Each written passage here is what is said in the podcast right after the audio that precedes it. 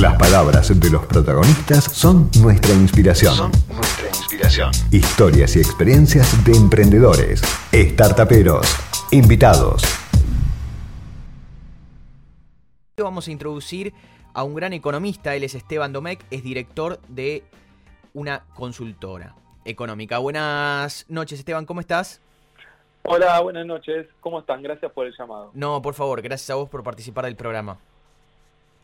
Esteban, eh, como siempre queremos saber en manos o de la voz de, un economista, ¿cómo está la economía, cómo está la economía argentina y cómo ves que el gobierno está manejando la parte económica, eh, teniendo en cuenta que, bueno, somos uno de los países con mayor caída del PBI en el año 2020, de una caída del PBI del 19,2%, y el desempleo alcanza los máximos de los últimos 15 años. ¿La está manejando bien como puede o se podría haber hecho mejor?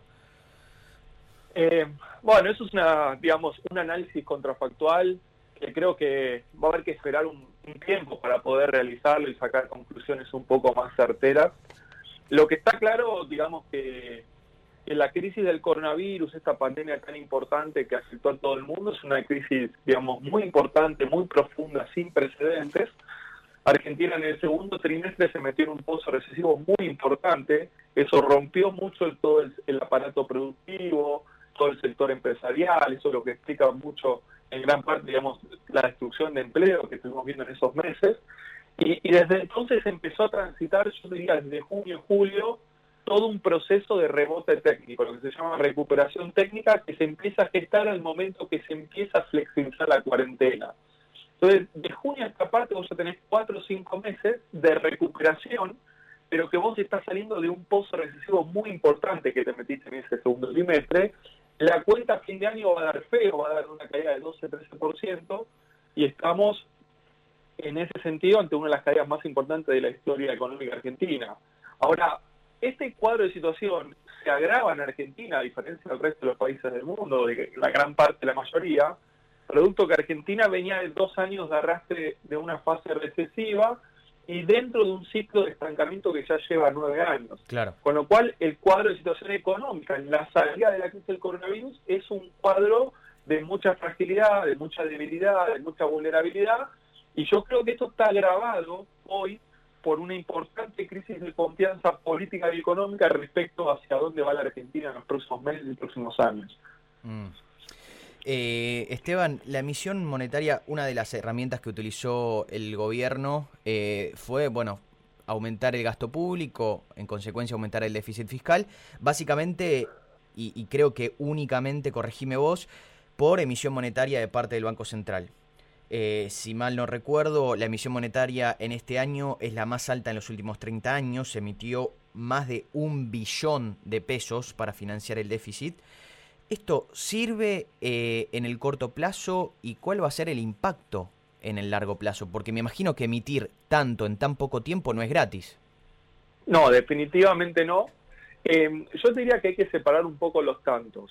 Digamos, en Argentina, en Colombia, en Alemania, en China, en Estados Unidos, en todo el mundo, esta profunda crisis del nivel de actividad que tenía el coronavirus genera un daño fiscal, o sea, en las cuentas públicas muy importante. La profunda recesión contrae fuertemente la recaudación en un contexto donde los gobiernos en, todo el mundo sale a contener la demanda para evitar que la recesión sea aún más profunda con políticas fiscales expansivas. Aumentamos el gasto público, una parte para asistencia social, otra parte para asistencia productiva, por ejemplo. Entonces, esa situación la tienen todos los países del mundo. Cuando uno ve cuál va a ser el déficit fiscal que va a terminar la Argentina este año, uno da cuenta de que estamos ante el tercer déficit fiscal más grande en 60 años, un déficit primario, o sea, antes de que va a ser más de 7 puntos del producto. Realmente tenemos un agujero fiscal muy importante. Ahora, este problema que tiene todo el mundo se agrava en Argentina porque entra esta crisis con, en medio de una crisis de deuda, sin fondos anticíclicos, sin reservas internacionales, y como bien decís vos, el 100% de este agujero fiscal se financia con emisión monetaria. Problema uno.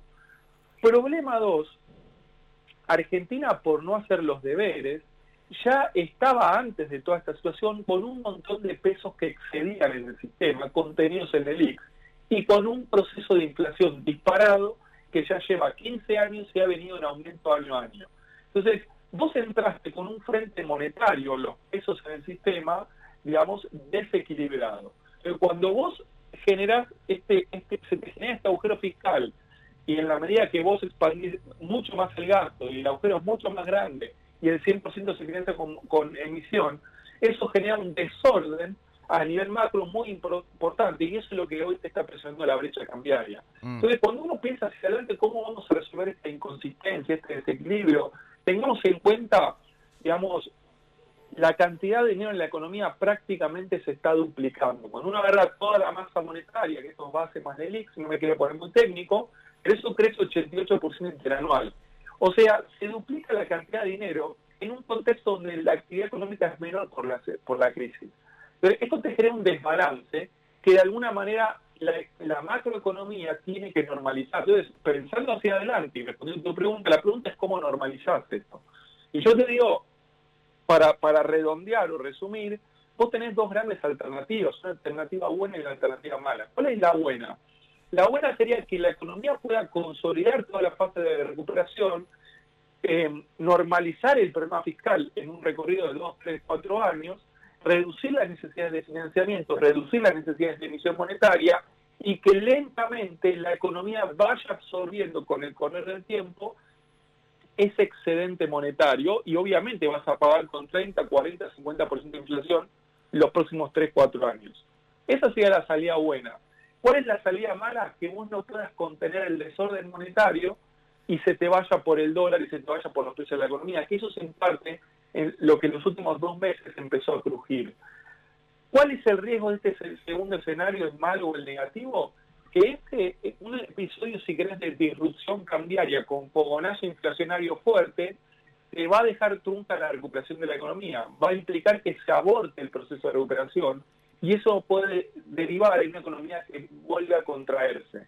Entonces, y en este sentido, en este momento particular, con el correr de octubre, y esto empezó en septiembre, cuando la flexibilización de la cuarentena va avanzando, la crisis del coronavirus va quedando atrás, se arregló el tema de la deuda, bueno, es momento de poner ese programa económico que pueda de alguna manera marcar la hoja de ruta para tratar de transitar este primer escenario o sendero que yo te estoy mm. eh, mencionando, de modo de evitar un escenario macroeconómico más difícil. Bien. Y Esteban, hola, ¿cómo estás? Soy Hola, Sonia. Eh, justo eh, siguiendo y continuando a lo que vos estás hablando, ¿crees que vamos camino a una hiperinflación? Yo por el momento descarto un escenario de hiperinflación. Yo creo que el flujo de dólares y el stock de reservas brutas, aunque las netas están teniendo a cero, tenés toda una posibilidad de activar un swap, etcétera, vos tenés herramientas suficiente como para contener momentáneamente un proceso hiperinflacionario.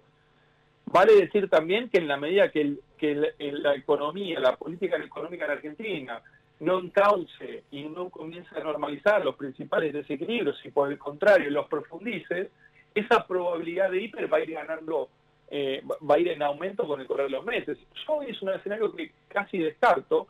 Lo que yo estoy viendo con mucha más probabilidad es que haya un escenario de aceleración inflacionaria.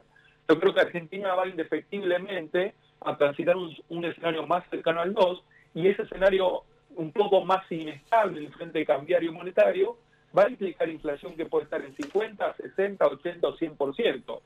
Claro, para un escenario de hiper hay que ver cómo uno contabiliza la hiper, donde tenés una inflación de 50% en un solo mes, yo creo que por eso falta un montón, por eso para mí es muy poco probable. Pero ojo, porque donde este frente cambiario siga complicándose, que es lo que pasó en las últimas semanas, yo creo que tenemos un escenario de inflación fuerte inminentemente en los próximos meses. A ver, Esteban, eh, teniendo en cuenta lo que vos acabas de mencionar, que, eh, bueno, y de, acuerdo a varias consultoras, de hecho, entiendo que no hay números oficiales, se lo han preguntado el fin de semana al ministro Guzmán cuántos son las reservas netas del Banco Central y esquivó la pregunta, pero bueno, según consultoras privadas, las reservas líquidas netas que tiene el Banco Central son negativos son negativas. Nos, me interesa conocer cómo va a ser el gobierno o el Banco Central justamente para tener esas divisas destinadas más que nada a la producción. Cuando se reactive el turismo, bueno, también, también se necesitan reservas para, por ese lado. ¿Cómo vive o cómo subsiste un gobierno sin reservas, sin dólares?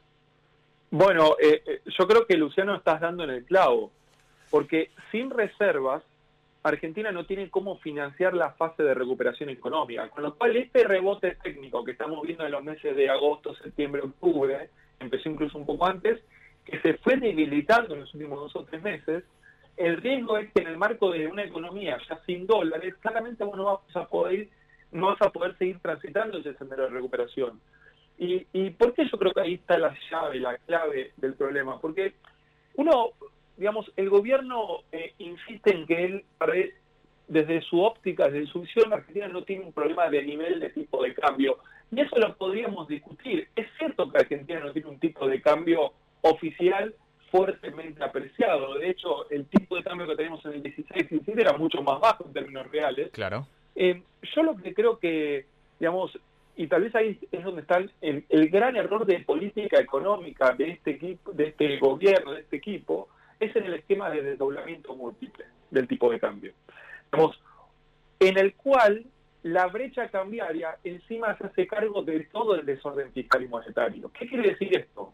Hoy un productor sojero recibe un dólar de 53 y eso que recién le bajaron las retenciones de 33 a 30.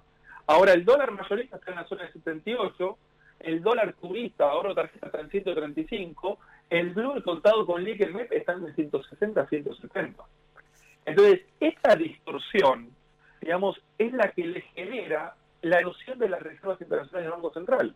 Mm. Entonces, arrancamos con netas de 11.000 a principios de año y hoy tenemos 2.000. Si a eso le restas el oro, del oro ahí te dan las reservas netas líquidas negativas menos 1.700 millones de dólares. Entonces, ¿qué sucedió? Nos hemos quedado sin combustible hacia adelante. Entonces, esta economía se queda sin combustible para poder transitar todo ese sendero de recuperación. Entonces, el punto principal o la llave que yo creo que va a haber que activar para comenzar a, normalizar y destrabar esta cuestión empieza en el frente cambiario. Y si estamos de acuerdo en que en términos de nivel no hay un problema tan importante, a mí me gustaría ver tal vez un tipo de cambio oficial un 20 o 30% más arriba, Ahora, lo que sí es insostenible es este esquema de endeudamiento múltiple en el cual la brecha se hace cargo de todo el desorden, de todo el desequilibrio. Porque en la medida que la brecha siga en aumento, es eh, la economía no la va a poder tolerar más. De hecho, ya no la puede tolerar. Esto ya está empezando a generar una parálisis operativa, productiva, al margen de la parálisis, producto de que nos vamos quedando sin dólares.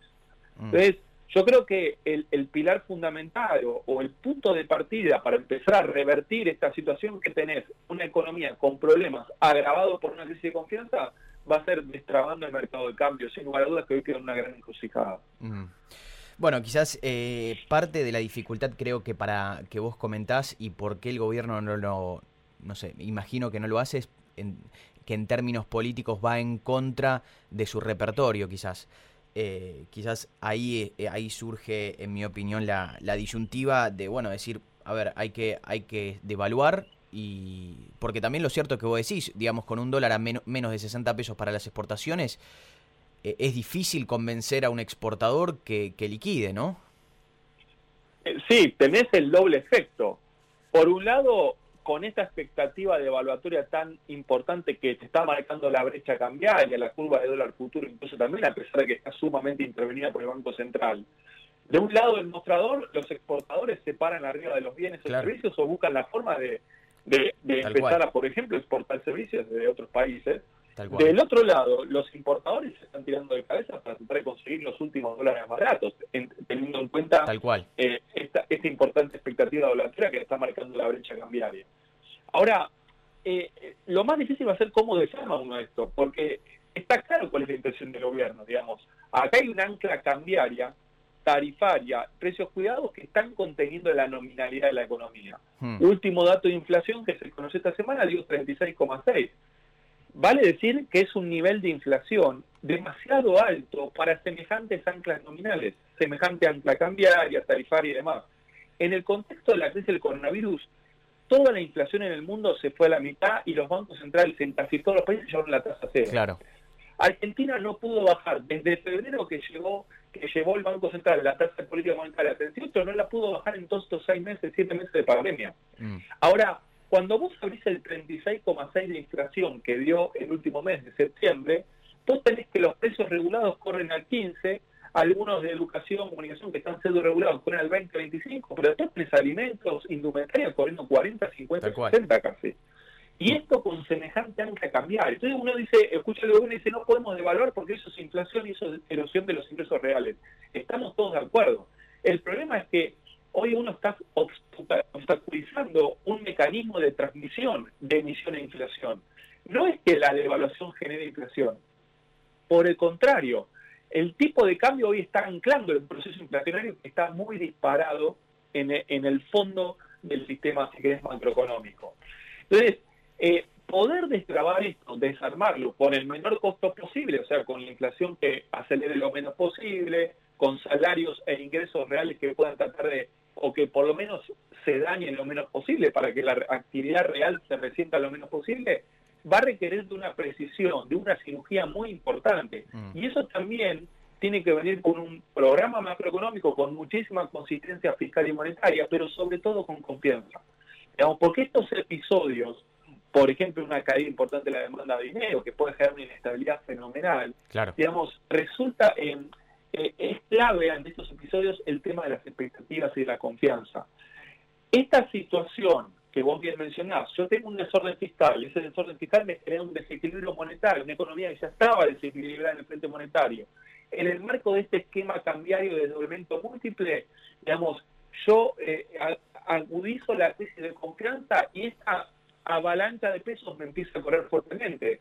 Yo te diría que este blue en 170, por ahí, es casi una muestra de la magnitud de daño que puede eh, causar una caída fuerte en la demanda de dinero, que por suerte todavía ni siquiera empezó a caer, mm. ya te está generando una brecha de 100%. Sí. Entonces, el riesgo de aceleración fuerte de la inflación está.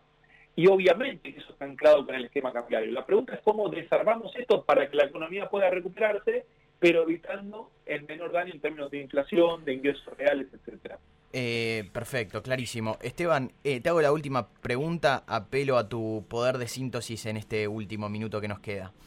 Eh, Máximo Kirchner dijo durante este fin de semana, cito, que los mercados tienen que entender que la economía la maneja el gobierno. Déjame dar mi opinión personal, después me gustaría escuchar la tuya como economista. Uno, digamos, con estas declaraciones ya no entiende, me parece a mí, si son ignorantes, eh, si le hablan a un determinado público que efectivamente su electorado festeja estas declaraciones, o si realmente nos quieren llevar a una economía planificada, comunista, como fue la Unión Soviética o como es la cubana. Y recordemos que la economía cubana, el salario promedio es de 22 dólares y la pobreza alcanza el 56%.